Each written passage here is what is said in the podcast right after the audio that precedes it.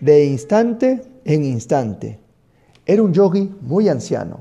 Ni siquiera él mismo recordaba sus años, pero había mantenido la conciencia clara como un diamante, aunque su rostro estaba apergaminado y su cuerpo se había tornado frágil como el de un pajarillo, al despuntar el día se hallaba efectuando sus abluciones en las frescas aguas del río.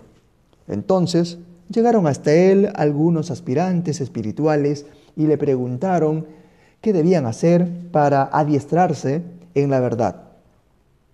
El anciano los miró con infinito amor y tras unos segundos de silencio pleno dijo, yo me aplico del siguiente modo. Cuando como, simplemente como. Cuando duermo, duermo. Cuando hago mis abluciones, hago mis abluciones. Y cuando muero, muero. Y al concluir sus palabras, se murió, abandonado junto a la orilla del río su decrépito cuerpo. Y ahí termina este cortísimo post.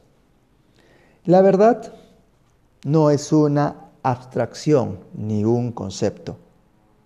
Cuando la actitud es la correcta, la verdad se cultiva aquí y ahora, en este preciso momento, de instante en instante. Así que, ya lo sabes, la verdad está aquí, en este preciso instante. Es real.